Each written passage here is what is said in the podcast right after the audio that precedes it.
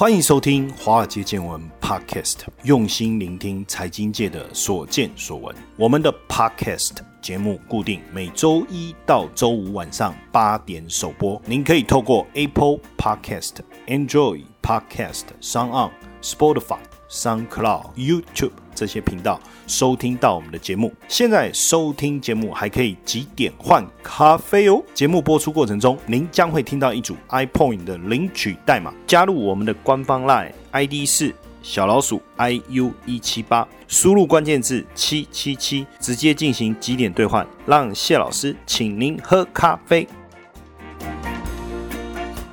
好，大家好，大家晚安，我是谢承彦谢博士，欢迎收听我们华尔街见闻 Podcast。最近有同学在问有关于美元的问题，当然就是说现在台币确实很强啊，我们看到台币的汇率啊，早就已经突破了三十哈，这个突破呢是升值突破了三十，也就进入到二开头，变成二十九点八、二十九点七这样。然后现在都强势的维持在二十九点五，这代表什么意思呢？代表有很多的资金呢持续的在流入，想要用美元换成台币。大家都在想，那美元未来到底会强还是弱？但是我们通常在分析美元的时候啊，就国际市场的角度来看呢，我们并不是真的去讨论美元跟台币之间的汇率。哦。美元跟台币之间的汇率是就我们台湾的一个角度去看，但就国际市场的角度而言，我们在谈论的美元通常指的是美元指数。那什么是美元指数？那我不能直接讲美元嘛，因为我们在讲美元的时候，你一定有一个另外一个对应的货币。在台湾，我们讲美元跟台币之间的汇率，三十三十一、二十九、二十八。在日本，大家就讲美元跟日元之间的关系，在欧洲讲的是欧元跟美元之间的关系，英镑跟美元之间的关系，美元跟人民币之间的关系，澳币跟美元之间的关系。所以，当我们真的在谈论美元的时候，这时候很尴尬，我到底是要用哪一个货币的角度去看？所以我们会用什么样的角度去看？变成是有一个共识，就叫做美元指数。那什么叫美元指数呢？基本上，我们就把几个重要的货币跟美元之间的一个联动性全部加总在一起，然后。它有一个权重，那我们就编制出所谓的美元指数。那这个美元指数呢，里面跟它联动的货币有哪些？欧元、日元、英镑、加币、瑞典克朗。跟瑞士法郎就是用这几个货币来跟美元做一个联动，所以我们在讲的美元指数其实是由这几个货币之间跟美元的关系所构成的。那这里面权重最高的是谁？是欧元，它的权重呢高达五十七趴，这就是一个美元指数的一个概念。所以当我们在讲美元的时候啊，其实我们谈的是美元指数。当然它有它产生的背景，就是金本位啦、布列敦森林协议啦这个体系。系啦，浮动汇率、固定汇率，那这个以后有机会，我们再比较详细的跟大家讨论哦。我们今天先谈的一些，就是说到底对美元的影响有哪些哦？那接下来美元我们怎么看？那对美元的影响有哪些？当然，第一个最直接的是什么哈？就是美国的联邦基金利率哦。所以现阶段为什么美元在疫情过后？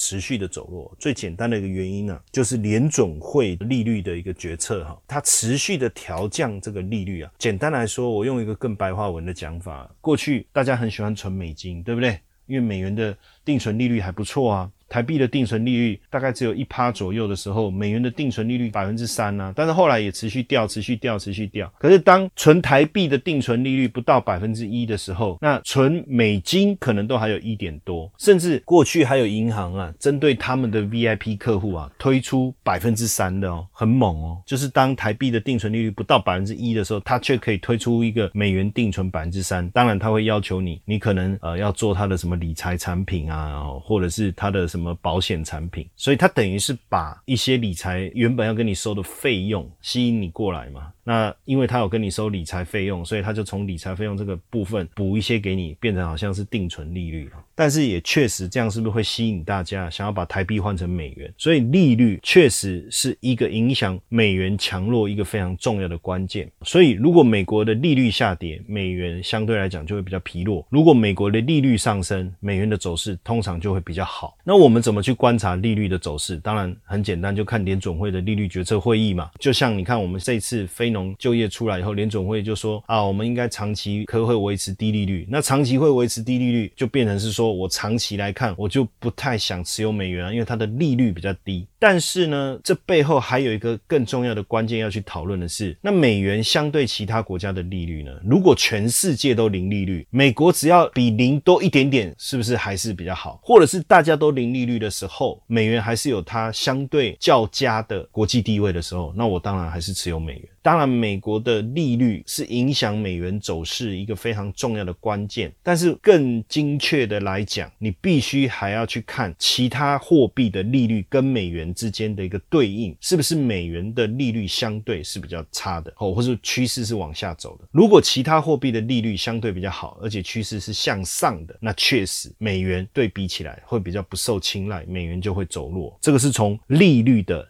角度来看，再来就是商品的价格，尤其是黄金，它跟美元之间有一个比较明显的负相关。所以，当黄金持续走强的时候，可能大家对美元的需求，或是想要拥有美元的这种欲望会比较低，也会压低美元的走势啊。这个论点哈，其实是正确的哈。但是我个人比较倾向于，当美元持续走弱的时候，会带动黄金价格的上涨，或美元持续走强的时候，会导致黄金价格的下跌。我反而是把两个。之间的一个负相关呐，影响的顺序做一点调整，然后再来是什么？再来就是欧元的一个汇率，也就是说，因为美元指数啊，它其实就是呃，我们刚才讲了这么多货币所加权的一个指数嘛，所以最终你还是要去看美元跟其他这些货币兑换的一个强弱的一个状况。那因为这里面呢，权重最重的是欧元，所以呢。欧元的走势也就会影响到美元指数的一个变化。简单来讲，美元指数如果上涨，那代表美元对其他货币是升值的，而且这中间最重要的是美元对欧元是升值的。所以呢，假设美元指数下跌，那代表美元对其他货币是贬值的，尤其是对欧元，因为国际上啊，你会发现国际上面的交易啊，或是商品的计价，或是贸易的进行。其实大部分都还是以美元为主。举例来讲，如果美元对欧元升值，那对美国来讲当然能够提高它的购买力。那对欧洲来讲，它的出口报价又相对便宜，所以你就会发现哦，当呃美元指数持续走强的时候。其实全球的经济环境整体来看好像是不错的。那如果说美元持续走弱，那就代表我举例哈，比如说欧元就走强，那美元持续走弱，代表美元低利率。美元为什么低利率？因为它未来的经济环境不好，所以利率比较低哦，持续的降息，所以美元就走弱。那美元走弱，欧元走强，对欧洲来讲，它的出口的报价对美国来讲就变贵了。那美国的经济走弱，购买力本来就下滑了，美元又走弱，购买力就更弱了。那以欧元报价的。产品相对来说又贵了，那自然而然就美国而言，它整体出口的数值就会降低，那也影响到全球的一个经济，它就会产生这样子的连锁反应啊。所以呢，如果我们去看。呃，美元的价格的时候，就会发现说，当美元走强的时候，长期来看，全球的经济看起来是还不错的。但是又有一种情况，还有一种情况又影响到美元的一个强弱的，就是到底金融环境的稳定如何？假如说今天我们就讲新兴市场好了，如果新兴市场的股市非常的好，这个时候呢，你就会发现美元是弱的。为什么呢？因为资金会不断的涌出美元，然后换成其他市场的货币，它的目的就是要去投资。其他的金融市场，通常这个时候我们看到的是股票市场相对来讲是非常非常好的。所以当股市很好的时候，你会发现，尤其是新兴市场，我们不能单看美国股市哦，我们是说从全球股市的角度来看，全球股市是好的时候。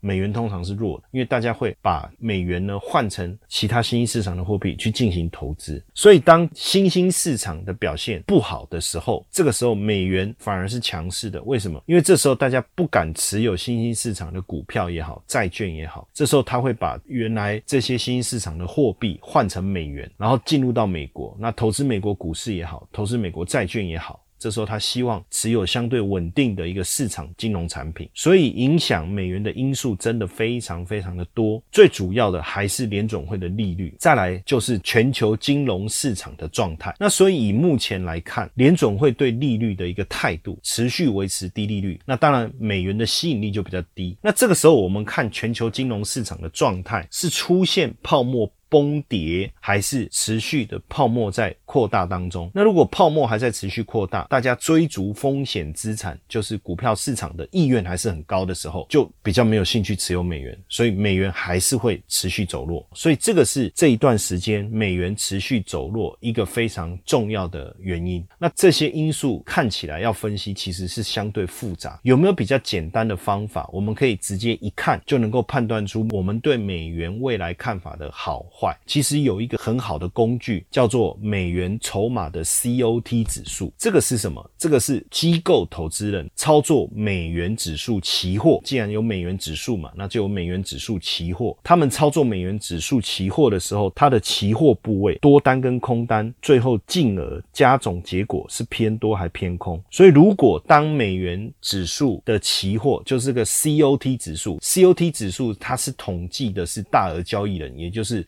机构投资人的看法。这个看法相对来讲是经过分析的理性的结果。OK，就像我们刚才做了所谓的利率分析啊，市场经济环境分析，市场的金融情绪温度的分析，最后总和大家整体来讲是偏多看或偏空看。我举个例子哈，像在二零零八年五月的时候啊，美元指数的 COT 啊，期货的这个 COT 的统计啊，它是接近在零这个位置，就是多空之间的角力啊是平衡的哈。然后到了二零一八年六月的时候啊。这个美元筹码 COT 指数啊，开始翻正，就是从小负小小的负数开始翻正数。这个时候其实也带动的美元指数啊开始上涨，也就从九十二、九十三一路上涨。那到今年其实最高的时候有突破一百，但是现阶段来讲，这个美元筹码的 COT 指数啊。在什么时候由正转负？在今年的一月份，或是更精确的讲，大概就是在一月底。所以你看那个时候啊，实际上疫情的消息才开始浮现，但是还没有爆开来。机构真的很猛，他们的美元的多单就大幅度的调节，甚至由正转负，那那美元就开始走弱。那时候大家还搞不清楚怎么一回事，只觉得说是不是涨多了，美元已经冲到一百了，所以涨多必须要修正，这或许也是一个原因。但是你就会发现持续走。弱，那到目前整体来讲，美元指数的部位还是以净空单为主，只是说美元指数现在到了九十三附近，已经开始稳定下来。到底美元大家未来的看法会转强还是持续走弱？其实我们只要追踪这个美元筹码的 COT 指数，如果这个空单开始大幅度减少，也就代表大家认为未来美元在下跌的可能性不大。但是如果这个空单呢，还是一直维持现在的水平，甚至更多的话，就是这个美元筹码 COT 指数，其实就是我刚才讲美元指数期货的净多单或净空单的数据的统计哦。那如果说这一个净空单的部分不但没有维持，还甚至持续增加的话，那可能我们就担心美元。会持续走弱，甚至美元指数有没有可能跌到九十附近，也就是二零一八年的起涨的位置？那这是一个简单的一个做法啊，来提供大家做一个参考。当然，美元未来要走强，两个原因：第一个，利率不再维持低利率，美国要开始升息，那这时候也很妙，股市一定会大跌，对不对？是啊，没有错。而且升息，债券不是会下跌吗？是啊，没有错。可是这样为什么美元会涨？因为持有美元的利率开始增加嘛，这是一个因素。那如果美元大跌，是不是会导致全球？金融市场不稳定，那全球金融市场不稳定，你又不持有新兴市场的股票，那你也不敢持有新兴市场的债券的时候，这时候你会想要换成什么货币？当然还是美元。所以现在最重要的关键是影响美元，我觉得未来长期来看最重要的因素，其实还是联总会对利率的一个态度，还有就是这个美国股市泡沫一旦破灭，会不会冲击到全球金融市场？哦，就这两个观察，未来我们就就持续的去追踪，就你就能够知道美元的状态。当然，美元跟台币之间的一个分析就没有那么复杂。美元跟台币之间的一个强弱关系，主要就是看台股的强弱。台股强，台币就强；台股弱，台币就弱。所以，为什么这一路以来台币持续的升值？很简单，因为。台股一直走强，到今年年底，如果我们对台股的看法没有什么太大的转变的话，那台币应该还是维持强势。还有疫情的关系，所有资金开始回流，所以你要看到台币真的转弱，只有两种情况：一个是台股大跌，另外是整个疫情解除了，所有的资金又开始往外移了，那台币才有可能大跌。所以未来半年，我不敢讲太长的时间了，就未来半年，我觉得台币还是会维持强势。所以如果你有投资美元的需求，例如你要买美元计价的基金，或是美元计价的保单，或是你有想要换一些美金去做境外的投资，我觉得趁现在这半年台币强势的情况下，你多换一点美元在身边，我觉得也是不错的。虽然说美元指数未来半年、一年来看相对是偏弱的，可是有时候货币的兑换就是利用它长期相对弱势的时候来做一个兑换，才是一个比较好的一个 timing，好不好？提供给大家做一个参考。接下来第二段跟大家讨论一下在金融市场上的一些奇奇怪怪的一个诈骗案例，当然趋吉避凶啊，避免大家去误踩地雷。我们等下第二段回来。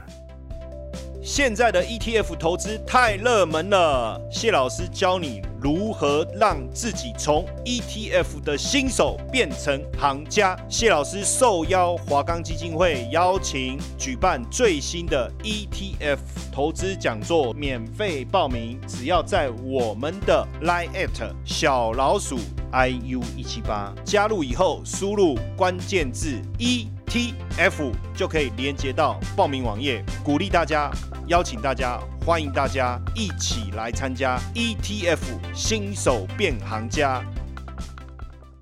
好，今天第二段一样邀请到任伟勤任老师哦。那上一次我们跟大家谈了诈骗的例子哦，都会觉得说，哇，真的有这么。激励人心的例子吗？不是啊，怎么会是激励人心？我不是要教大家怎么做诈骗呐，我们是要跟大家说，金融环境里面还是有很多怪现象，而且有很多不合理的地方。但是大家既然会忽视，甚至上当，这也是我觉得很不可思议的。所以呢，今天任老师同样的哈，因为他本身是法律跟保险双硕士哈，所以有时候他专精在处理保险客户的一些问题的时候呢，也会遇到一些有关于法律上面类似。跟金融相关的一些纠纷哦，他也看了很多，所以我们也从他所看到的例子当中，这都是血泪的教训哦，血淋淋的例子哦，活生生的案例哦，实际就发生在我们面前哦，大家不要觉得不可能哦，既然一样又有这种金融诈骗，而且也骗了不少人，也骗了不少金额，绝对不是要跟各位当做励志的案例哦，而是要教各位如何趋吉避凶，这个很重要，趋吉避凶。那老师今天要带来的例子是什么？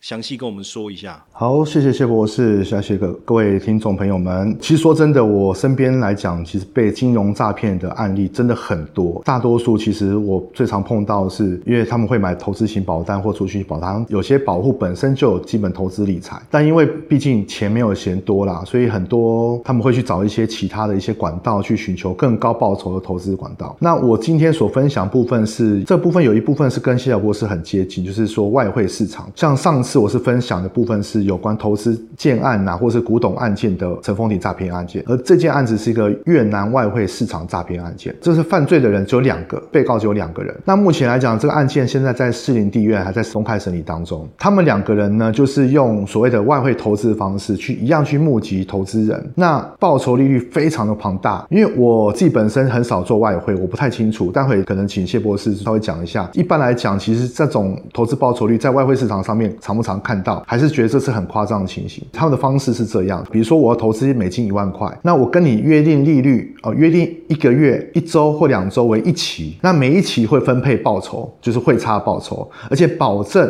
投资报酬率是四十七点三七，就是百分之四十七左右，到最高百分之七百七十二哦，四十七趴到七百七十二趴不等的年报酬率来取信投资人，而且这一对夫妇呢本身就是有开公司，公司本身经营的也不错，也有上电。视，那所以其实他们本身就有很好的财力的雄厚的底子啊，所以他身边朋友们都知道说他们这对夫妻是有钱人，所以就相信他们。那这对夫妻就常常用拍本票方式做担保，而且保证期满领回哈，所以往往就变成说很多他的亲朋好友们都相信他，就进而的把一些钱投资在越南的外汇美金市场上面。一一百零五年到一百零七年这个犯罪期间哈，被害人的总共损失金额是一亿七千两百万元。所以各位有没有发现到，就是像这类的投资诈欺案件？跟我们一般所看到的消费诈欺案件不一样，消费诈欺案件基本上就是一般说买东西被骗了这样子，那可能很多人被骗，顶多就是数十万或数百万。可是跟投资诈欺有关的部分，动不动是上亿。像上一次我讲的是二十二亿，这个是一亿七，也是投资诈欺，而且被害人绝大多数都是高学历，几乎九成都高学历。像我的保护那时候美金诈骗的案件被害人之一，他是国小老师，所以他本身学历就很高了，能够当到老师基本上就已经很了不起。起了，但是还是被骗了，而且基本上绝大多数是有关公司的高级主管，或是本身就有在投资、很长投资、有投资概念的人，他们还是会相信说有这么一个很离谱的报酬率，宁愿把钱投资到这种不知名的市场上面。所以在我的当事人来讲，他是被骗多少钱？我的当事人被骗了一千八百万，这一亿七里面有一成是他的，那他是把整个房子都投入下去的，然后呢，家庭也破碎了。这对夫妇现在目前在审理当中，那他们希望能够跟被害人达成和解。问题是说一亿七元到底要赚多少钱才能够还这些被害人？这就是很大问题点。我每次看到这类案件部分来讲，我我真的很纳闷，就是报酬率那么高，我自己本身是没有投资那么高报酬率的东西，我大部分都投资股票居多，像台积电、红海或中华电信。我就想说，以这么大公司来讲，一年的报酬顶多六到八趴，就已经很了不起了。为什么还有四十七趴还有人会相信？这点让我觉得很纳闷。请教一下我们主持人，有这么高的报酬率吗？外汇市场上面？其实基本上哈，我这样听起来就是这些诈骗案，他都会用我们不熟悉的产品，也就是说，他不会用股票，用什么台积电、联发科、红海这种，告诉你他投资这个股票可以赚四十七趴。因为我们想也知道，凶嘛怎样不可怜？而且你看他这个例子还用一个什么越南美金啊，这又是什么东西啊？所以他就会告诉你说，这个市场你们不熟，但是我有管道，我有门路，我跟当地政府关系良好之类的说辞。哎，那你就会觉得说，哎，这样这个报酬率好像有道理。当然，我们讲一下实际外汇市场，如果我要做到年报酬率四十七趴，有没有可能？我相信有可能。我要有一个好的一个交易方法，但是它可能也会有风险。刚才这样听起来是保证哦，敢跟你挂波景。你如果问我说，我一年在外汇市场赚五十趴，我跟你讲 OK 啊，这有什么问题？但是如果你问我说保证，我就不敢了。而且对方还是押房子来投资我，我更不可能跟他挂保证了。那这个时候我可能就会改变我的操作方式，我会想说面临低一点的风险，那我这时候我的报酬可能就会下降。但是他甚至还可以冲到七百趴，这很夸张的，而且还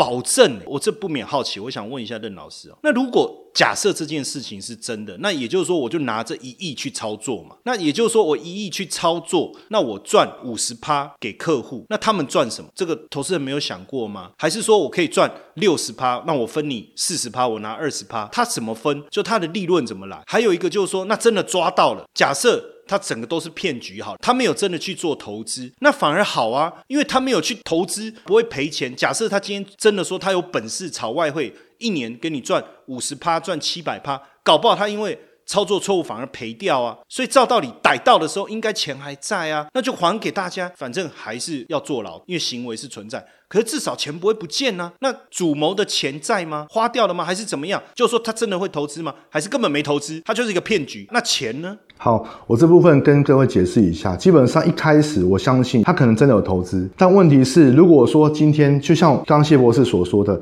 谁能保证说在外汇投资市场上面就一定可以百分之四十七趴到百分之一百趴以上？不可能嘛？那比如说我今天我投资了，我真的不小心亏钱了，可是我我已经跟我的投资人约定好说，我要保证获利百分之四十七。所以你投资一万块钱的美金，我必须给你四千七百元的美金，那怎么办？我还是得给你啊。所以他们只好用这种方式，就是在骗另外一个人的钱，然后把这个骗来的钱再。给前面的人的那个利息，那问题是说，我前一个是讲百分之四十七的，那我后一个人要怎么讲？讲百分之五十七，或者百分之六十七，投资报酬越来越高，因为只有用越高的报酬，才会去吸引到更多的投资者进来投资。那如何取信？怎么取信？就是说，哎，你看我有这么多的投资者了，我群主里这么多人了，他们项目钱都还在里面，也还在每个月固定拿钱。你看我的对话记录哦，然后我有这些表格哦，我有这些每个人都领钱的汇款记录哦。你看，所以这些人都是确定有拿到钱的。可是。其他投资人并不知道，其实财务已经吃紧了，已经出现破洞了。然而，却因为。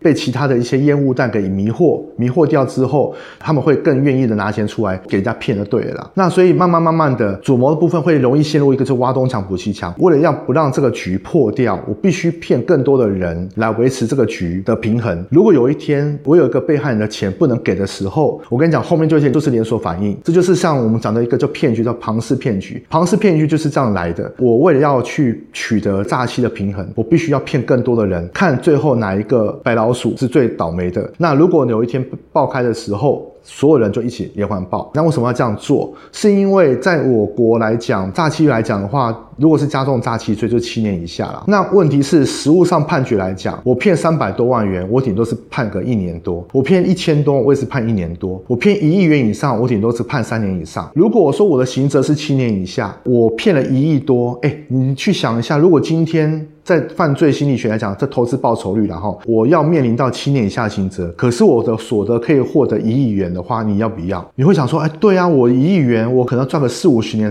可不可以这辈子我也赚不到一亿元？那我为什么不能冒这个风险？我去关个七年，然后把钱藏好，七年之后，我这一亿七千万就好好的去变成我的养老金，吃穿就是靠这一亿七就可以了。所以很多为什么诈欺犯会层出不穷，就是这个原因。像刚刚我所讲的那对夫妻，他们的诈骗金额是高达一亿七千万。那因为涉及银行法的规定，那银行法规定来讲，如果是一亿元以上的话，就是七年以上有期徒刑。他们现在目前是主张说，我并没有骗到一亿元以上，我大概是骗八千多万，所以我最多是被关七年。可事实上来讲，他们的累积金额，光是人家投入给他的金额就超过一亿七了。所以现在目前就变成说，对于犯罪者来讲，他们会有一种侥幸心态，还有一种叫投资报酬率，所以他们才会用这种方式不断的去把所谓的那个诈骗方式层出不穷。除了越南美金之外，还有比特币的，啊，还有像第三方支付的部分，还有像其他的林林总总的一些投资方式，就是因为他们都知道台湾投资人基本上都不满足，所以利用这个贪念去取得投资人信任，然后造成这个诈骗的成局。所以这样听起来，我觉得投资还是要寻求正当的管道啦。不论你是从股票市场也好，那可能会面对一些风险，或者是说我就乖乖的去买储蓄型的保单，当然现在已经没有了哈。那或者说我就做投资型保单，很简单的就去买基金、买 ETF，或是做资产配置。我我们不要有一种可能有存在一个什么我不知道的方法，它可以在短期的时间之内，在没有风险的情况下让我获取暴利。一旦你有这样的念头，你就很容易成为诈骗高手眼中的飞羊，好不好？也提醒大家，当然希望大家日子过得平安快乐，不要被骗哦。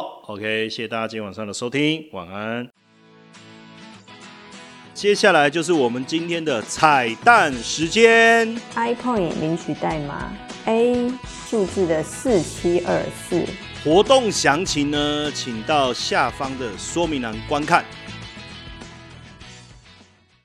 如果大家喜欢华尔街见闻 Podcast 的话，请记得给谢老师一个大大的五星评分哦。